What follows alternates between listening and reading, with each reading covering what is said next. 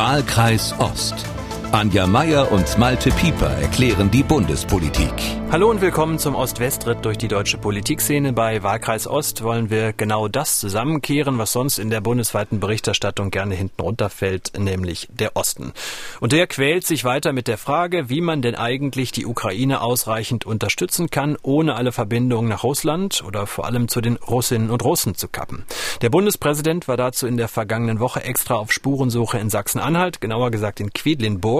Und selbst Bodo Ramelow hat seinen Genossen in der Causa Ukraine jetzt eine ziemliche Ansage gemacht. Dazu kommen wir gleich. Außerdem blicken wir natürlich auf die kleine Bundestagswahl voraus am Sonntag, die Landtagswahl in Nordrhein-Westfalen, wenn fast jeder vierte Deutscher in die Urnen gerufen wird. Aber zunächst, es bleibt uns nicht erspart, müssen wir uns mit einer Ministerin und ihrem Sohn beschäftigen. Und damit Hallo an unsere Beobachterin in Berlin. Hallo Anja. Hallo Malte. Anja, Flüge von Christine Lamprecht, die sind ja seit Tagen nicht nur auf dem Boulevard-Thema. Die Verteidigungsministerin hatte unter anderem zu einem Truppenbesuch in Schleswig-Holstein ihren Herrn Sohnemann in den Bundeswehrhelikopter mitgenommen. Anschließend sollte es dann nach Sylt in Urlaub gehen. Wäre kaum jemandem aufgefallen, außer Lambrechts Sohn, 21 Jahre alt, denn ähm, der hat das gemacht, was diese jungen Leute heute halt so machen. Also sich selbst im Bundeswehrflieger fotografieren und dann via Instagram an die Welt rausplanen erklären, was man für ein geiler Hecht ist. Ohne tägliches Selfie ist man ja nichts in den sozialen Medien und seitdem, eben wegen dieser Selfies, empört sich der Boulevard. Kurze Frage an dich. Darf die Verteidigungsministerin grundsätzlich das machen, was sie da gemacht hat, nämlich ihren Sohn im Bundeswehrheli, darf sie den mitnehmen? Ja, das darf sie, vorausgesetzt, sie hat den Flug zuvor angemeldet und sie bezahlt ihn aus ihrer privaten Kasse. Ja, sie darf. Genau darauf beruft sich Christine Lambrecht auch. Sie sagt, ich habe das alles, genau wie du es gerade gesagt hast, ordentlich abgerechnet. Ich habe alles ordentlich angemeldet. Ich habe den Mitflug beziehungsweise die Mitflüge des Sohnes, die es am Ende waren in den letzten Monaten, korrekt bezahlt. Hören wir mal rein, was Christine Lambrecht genau sagt. Ich bin als Ministerin in der Situation, dass ich sehr wenig Zeit habe für Privatleben und insbesondere für den Kontakt mit meinem Sohn. Und deswegen kann man diese Entscheidung in Frage stellen. Dafür habe ich auch Verständnis. Ich bitte um Verständnis dafür, dass es darum geht, eben auch äh, den Kontakt zum Kind weiter aufrechtzuerhalten. Anja, wir haben häufiger in den vergangenen Monaten schon über die Vereinbarkeit von Familie und Beruf in der Politik gesprochen und darüber, dass es Frauen, wie man zuletzt ja bei Ex-Familienministerin Spiegel gesehen hat, dass es Frauen auch heute noch schwerer haben, weil Gleichberechtigung hin oder her am Ende dann doch einfach viel bei ihnen hängen bleibt. Also muss man Christine Lambrecht verstehen können, wenn sie so vorgeht? Ja, ich kann das mit einer Einschränkung, dass eben immer nur geguckt wird, wie die Frauen das machen. Ich könnte mir vorstellen, dass auch viele männliche Spitzenpolitiker darunter leiden, dass sie ihre Kinder kaum sehen. Aber zu deiner Frage, also auch Politikerinnen und Politiker haben natürlich ein Recht auf Urlaub, ja. Also äh, das klingt ja immer so, als wäre das irgendwie nicht angemessen, weil sie so viel Geld kriegen oder unbedingt den Job haben wollten. Aber nein, auch, auch die sind Menschen und brauchen irgendwie äh, mal eine Auszeit. Aber dieser Fall hier, der liegt natürlich auch anders als bei Anne Spiegel. Das hast du ja jetzt gerade so ein bisschen verglichen. Sie hatte ja nach ihrem Familienurlaub auch noch gelogen. Sie habe an den Kabinettssitzungen teilgenommen in der Zeit. Das war für mich der Moment, in dem klar war, dass sie gehen müsste. Also nicht, dass sie eine Reise gemacht hat, sondern dass sie anschließend auch noch die Öffentlichkeit belogen hat. Im Grunde wusste sie, glaube ich, selber nicht mal mehr so richtig, wo sie teilgenommen hatte oder nicht. Christine Lambrecht hat ja jetzt äh, schon vor dem Selfie des Sohnes, der wirklich ein Angeber ist, alles offiziell gemacht. Also sie hat alles angemeldet. Was sie vielleicht mal tun könnte, wäre mit diesem Sohn reden. Der ist ja schon 21 und der ist jetzt kein Kind, was irgendwie mal aus Versehen auf einen Auslöser drückt, sondern ich finde das wirklich, das geht jetzt ein bisschen ins Persönliche, aber ich finde auch, da sollte sie mal zu Hause ernsthaft mit dem drüber reden. Aber ansonsten habe ich dafür Verständnis, ja. Von Seiten der Opposition, aber auch aus der Koalition bestreitet ja auch eigentlich niemand, dass äh, Frau Lambrecht formal korrekt juristisch richtig gehandelt hat. Aber da kommt dann sofort das Aber, was bestimmt auch besonders laut wird, ist, weil ja am Sonntag in Nordrhein-Westfalen gewählt wird. Dazu kommen wir gleich noch. Hören wir mal ein paar Stimmen. Marie-Agnes Strack-Zimmermann, FDP, Vorsitzende des Verteidigungsausschusses, betritt jetzt gleich die Bühne. Anschließend Henning Otte von der Union. Ich kann nur so viel sagen. Es ist juristisch offensichtlich möglich. Bin keine Juristin. Nicht alles, was juristisch möglich ist, ist unbedingt politisch sinnstiftend. Die Ministerin muss jetzt mal beweisen, äh, dass sie dieses Amt so ernst nimmt, äh, dass die Bundeswehr ihr auch vertrauen kann. Hier ist Nachholarbeit zu leisten. Also ist nicht das eigentliche Problem bei Frau Lambrecht, dass ihre Amtsführung vorher schon umstritten war, also dass sie quasi schon einen wunden Punkt hatte? Ja, das finde ich immer ganz lustig, dieses äh, Amtsführung, ja. Also wovon reden wir hier eigentlich? Was ist denn eine Amtsführung? Da tun na, ja alle gerade, ehrlich gesagt, du auch gerade so ein bisschen Bundestrainermäßig, ja? Dann, ja, dann komme ich mal, was ich damit meine. Also erst mhm. zieht sich Frau Lambrecht vor der Bundestagswahl demonstrativ aus der Politei Politik zurück, zum Zeitpunkt, als ihre SPD in den Umfragen ein aussichtsloser Fall war. Irgendwo 14, 15 Prozent hat sie erklärt, sie kandidiert nicht mehr für den Bundestag, sie wäre jetzt raus, es würde jetzt reichen. Kaum gewinnt die SPD die Wahl, will Frau Lambrecht aber unbedingt wieder mitspielen im, im Rennen. Weil die FDP aber die Verteidigung nicht haben will und somit Frau Strack-Zimmermann nicht auf dem Posten landen kann, obwohl sich das manche in der Bundeswehr gewünscht hätten, muss die SPD diese Lücke füllen und weil Olaf Scholz Parität will, wird händeringend eine Frau gesucht. Christine Lambrecht landet die ja eigentlich schon mal gesagt hat, sie will gar nicht mehr und sie hat es nicht so mit dem Militärischen, landet über Umwege dann auf diesem Posten. Als Verteidigungsministerin stöckelt sie in High Heels durch die Wüste in Mali, präsentiert zu Kriegsbeginn 5000 Helme für die Ukraine, als ob sie das Verteidigungskonzept für das überfallene Land gerade neu erfunden hätte und fällt auch in den vergangenen Wochen nicht durch übertriebene Fachkompetenz auf. Sagen wir es mal so, wenn es um die Ukraine geht. Lange Rede, kurzer Sinn. Ist die Affäre Lamprecht also nur eine Affäre, weil sie ohnehin schon schwer angeschlagen ist? Das wäre die ausführliche Frage gewesen. du hast ja wirklich schlechte Laune, wenn du auf diese Frau zu sprechen kommst. Also vielleicht mal der Reihe nach. Äh, zu ihrer Eignung, ja. Also ja, habe ich mich auch gewundert, dass ausgerechnet die sich ja schon zurückgezogene Christine Lambrecht Ministerin und dann auch noch Verteidigungsministerin geworden ist, ähm, die, ich glaube, du hast recht damit, dass es da um eine Quote ging. Jetzt, äh, das mag sein, dass uns das unterscheidet beide, aber ich halte persönlich viel von der Geschlechterquote. Und äh, aber sicher war es auch so. doch nicht über Qualität. Ja, Moment, lass mich das ausführen. Also erstmal den einen Punkt und dann den anderen Punkt. Das, äh, also sicher war es so gewünscht, dass die SPD gerade für diese mega harte, für dieses mega harte Amt eine Frau präsentiert, ja. Äh, dann hatte sie aber kein, offensichtlich keine geeignete. Ja, was heißt das? Das heißt, dass die Sozialdemokraten keine gute Personalpolitik gemacht haben. Also sie mussten, sie waren um der Quote willen und weil sie halt dieses äh, Ministerium haben wollten, mussten sie sogar eine Ex-Ministerin aus dem Privatleben zurückholen. Also und wohl wissend, dass sie nicht viel Ahnung hat. Also sie ist ja eigentlich Juristin. Also da würde ich einen Teil der Verantwortung auch bei der SPD-Fraktion sehen. Aber äh, ich möchte auch noch mal was äh, dazu sagen, äh, sie ist ja jetzt die, glaube die dritte, ja, nach, nach äh, Ursula von der Leyen und Annegret Kramp-Karrenbauer ist sie die dritte Frau in diesem Amt, ja.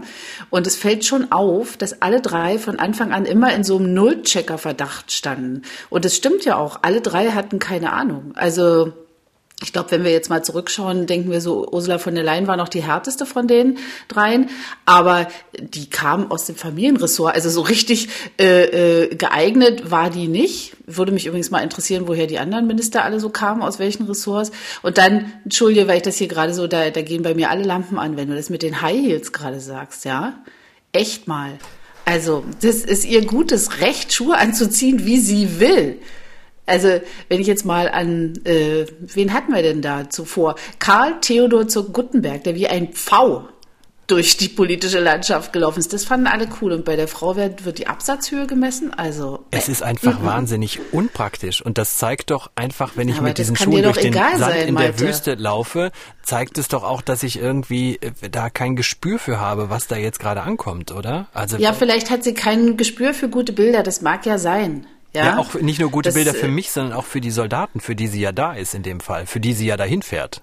Sie ist keine Mutter, sie ist, sondern sie ist äh, Ministerin. Und dass Männer keine hohen Schuhe tragen, ist nun mal irgendwie der Modegeschichte geschuldet. Also auf das Argument äh, lasse ich mich hier echt nicht ein gerade. Das finde ich, äh, so kommen wir nicht weiter in der Geschlechterpolitik. Dann nehme ich aber dein Argument mit der Personalschwäche bei der SPD auf. Äh, wir hatten das jetzt schon bei den Grünen. Da war deine Diagnose vor, bei, als es um Frau Spiegel ging, vor, ich glaube, sechs Wochen.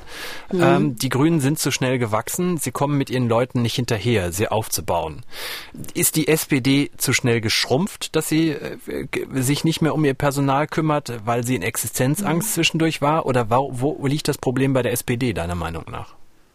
Ah, das ist eine interessante Frage.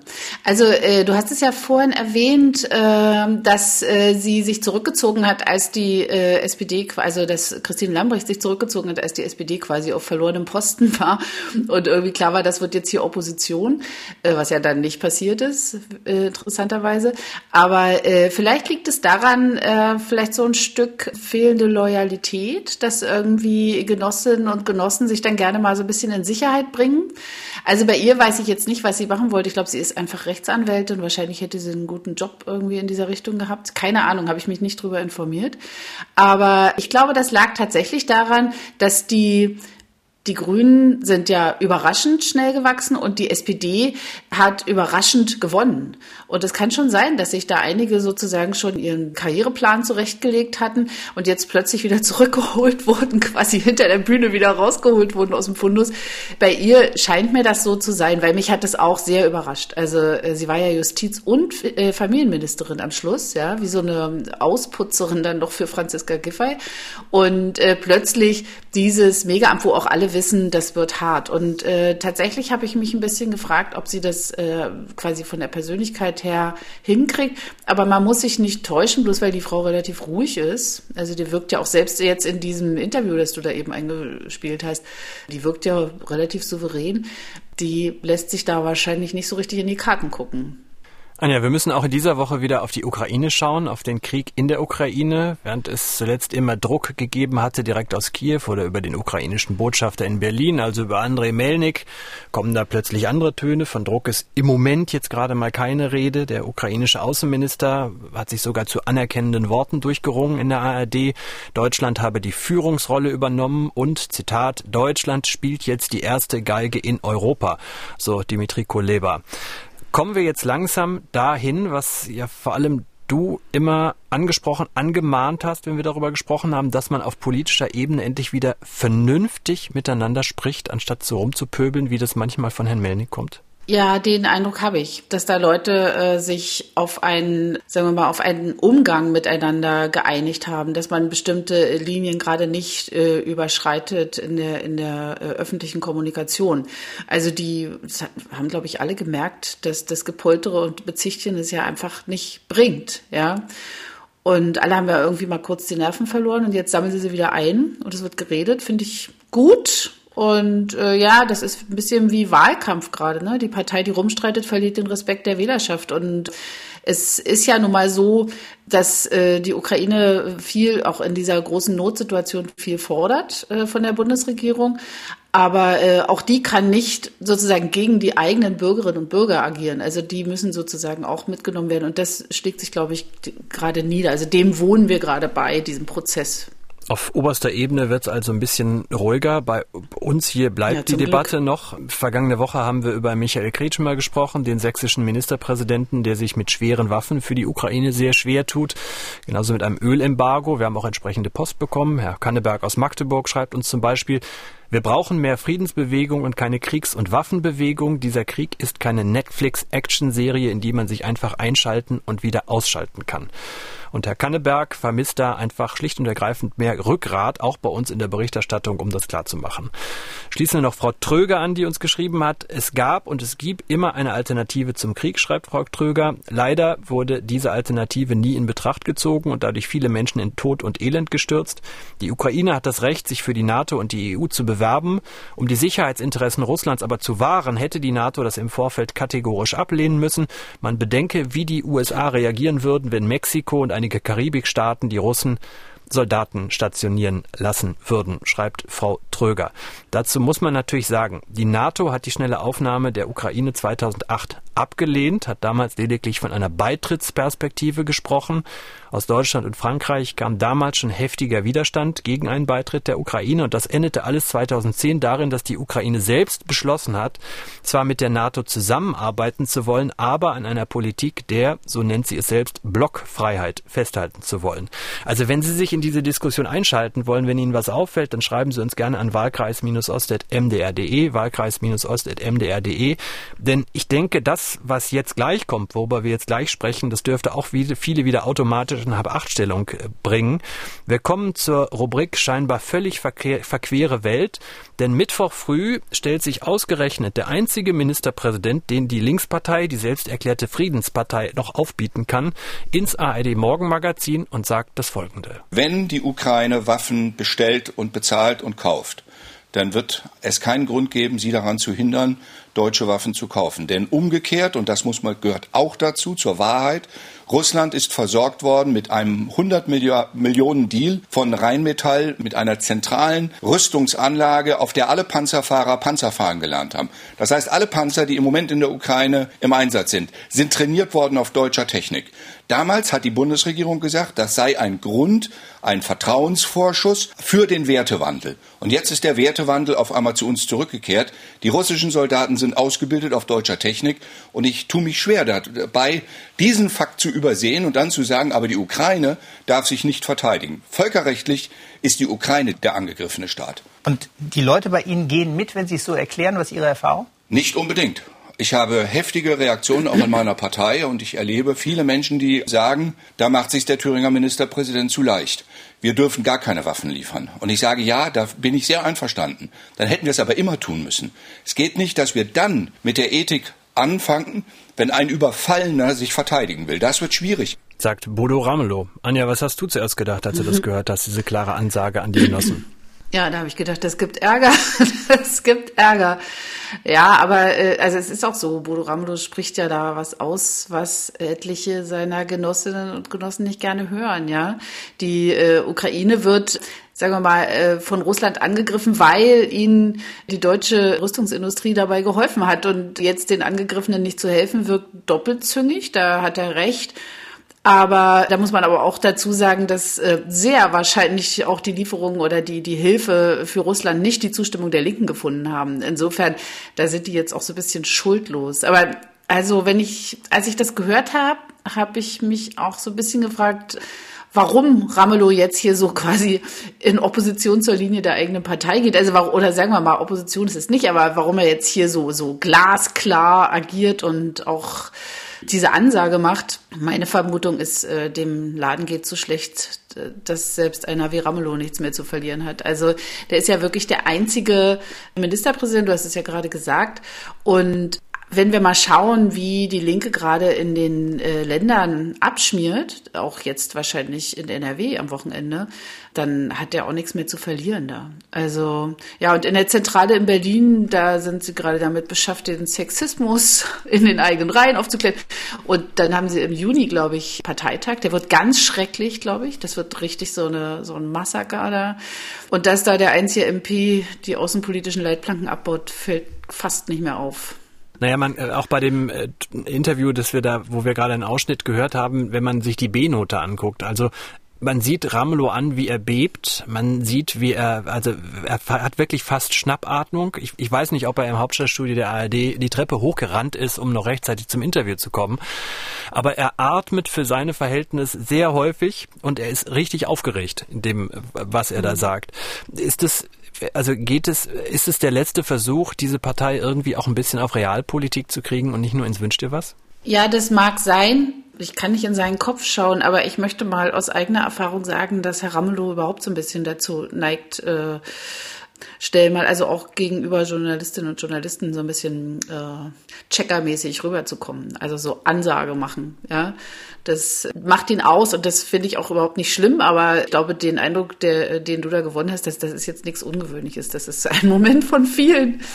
Ich kenne kaum einen äh, Journalisten, bei dem er nicht auch schon mal laut geworden ist, wenn ihm irgendwas nicht genau. äh, gepasst ja. hat. Das gehört bei ihm dazu. Genau. Das hakt man das Finde ich aber gar nicht schlimm. Also eben genau, es kann man irgendwie. Ich meine, jetzt muss man sich auch nicht so wichtig nehmen als Journalistin. Also ich will nicht angeschrien werden, aber äh, ich finde es besser, wenn Politikerinnen und Politiker irgendwie äh, tatsächlich authentisch äh, sich äußern, als wenn sie die ganze Zeit wie so Bundesligaspieler in solchen Wortstanzen, die man quasi überhaupt nicht, also wo man in diesem Geleier fast nichts mehr erkennen kann an Inhalt.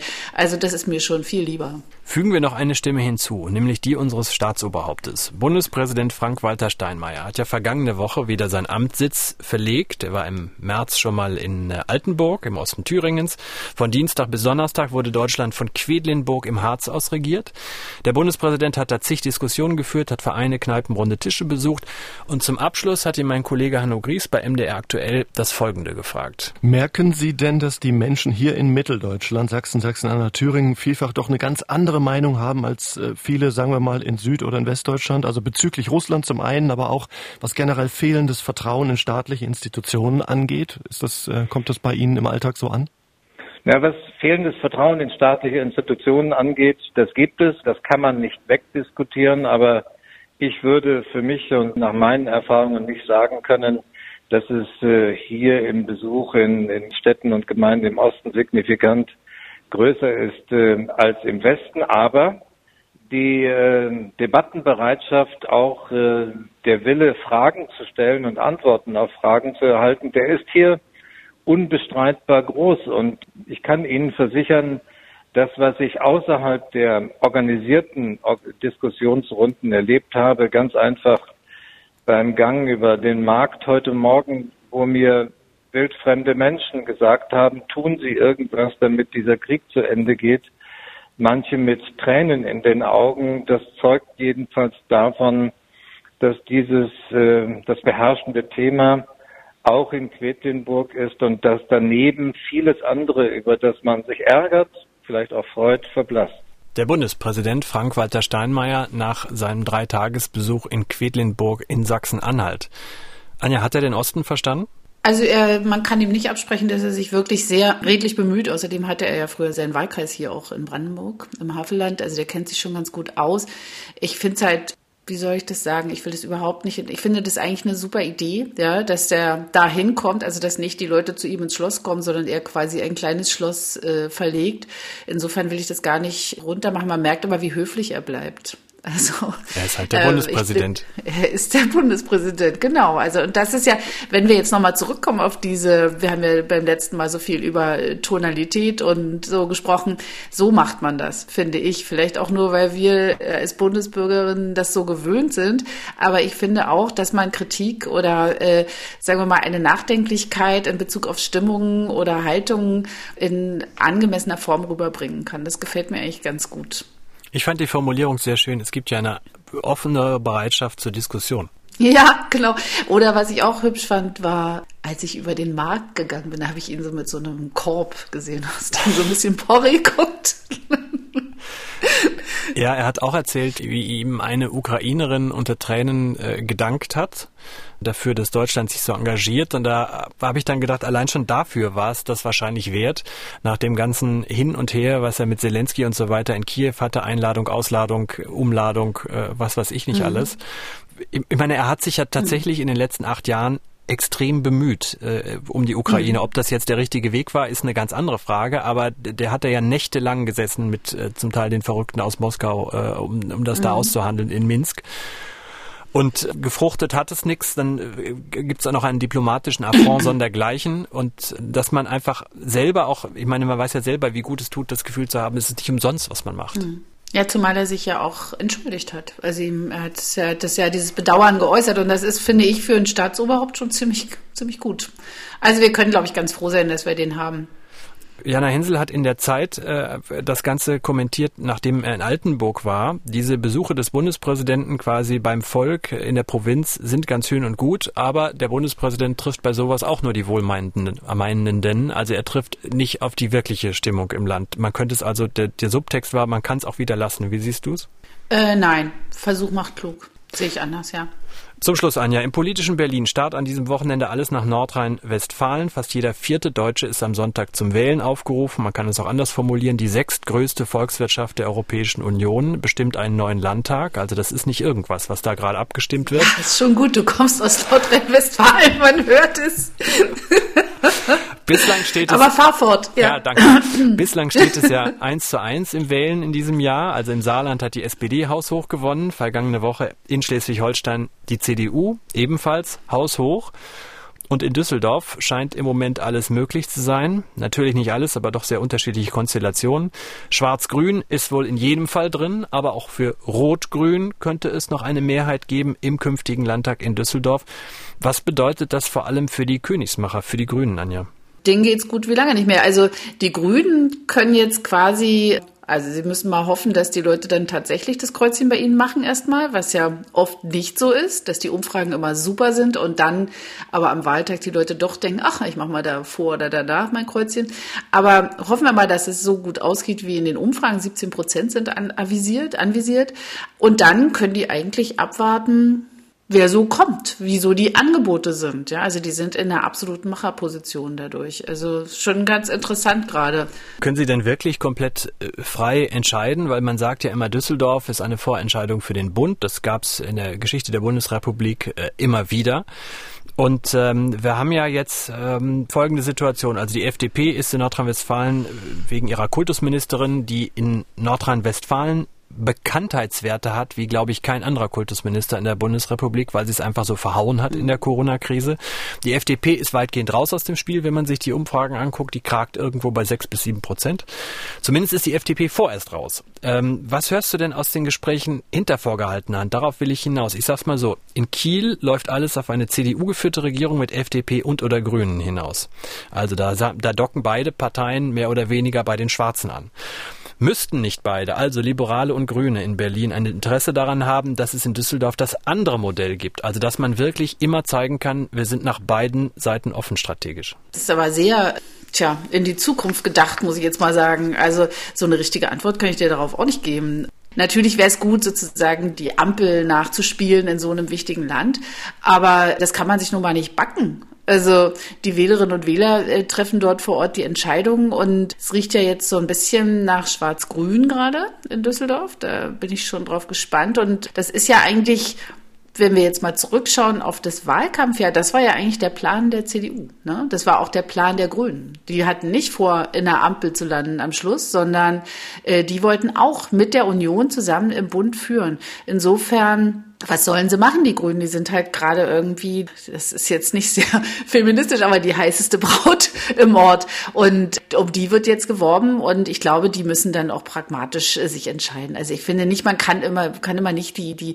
Landespolitik, die ja sehr, sehr konkret ist, immer dem, den Bundeswünschen unterordnen, also den parteitaktischen Vorgaben. Finde ich nicht. Aber Nordrhein-Westfalen hat schon immer bei seiner Landtagswahl, weil es ja ein Bindestrichland ist und der eine Teil mit dem anderen Landesteil so gut wie gar nichts zu tun hat, auch mental nicht, sich immer sehr bei Landtagswahlen am Bund ausgerichtet. Von daher bin ich mal sehr gespannt, was das am Sonntag, also wie, wie weit der Bund reinspielt äh, in diese Landtagswahl dann ähm, tatsächlich mhm. hinein. Mhm. Sonntag um 18 Uhr, spätestens mal so 20, 21 Uhr werden wir bestimmt schlauer sein, welche Konstellation künftig Düsseldorf und damit die sechstgrößte Volkswirtschaft der Europäischen Union, ich sage es gerne nochmal, regiert. ja, sehr schön hast du das gesagt, ja. Hm? Wahlkreis Ost, unseren Podcast hören Sie auf mdr.de, in der ARD Audiothek, bei Apple, Spotify, Amazon, YouTube und überall sonst, wo es Podcasts gibt. Anja, wir hören uns in 14 Tagen und freuen uns alle auf Sonntag. Bis dahin. Ciao, mach's gut. Tschüss. Wahlkreis Ost. Anja Meier und Malte Pieper erklären die Bundespolitik.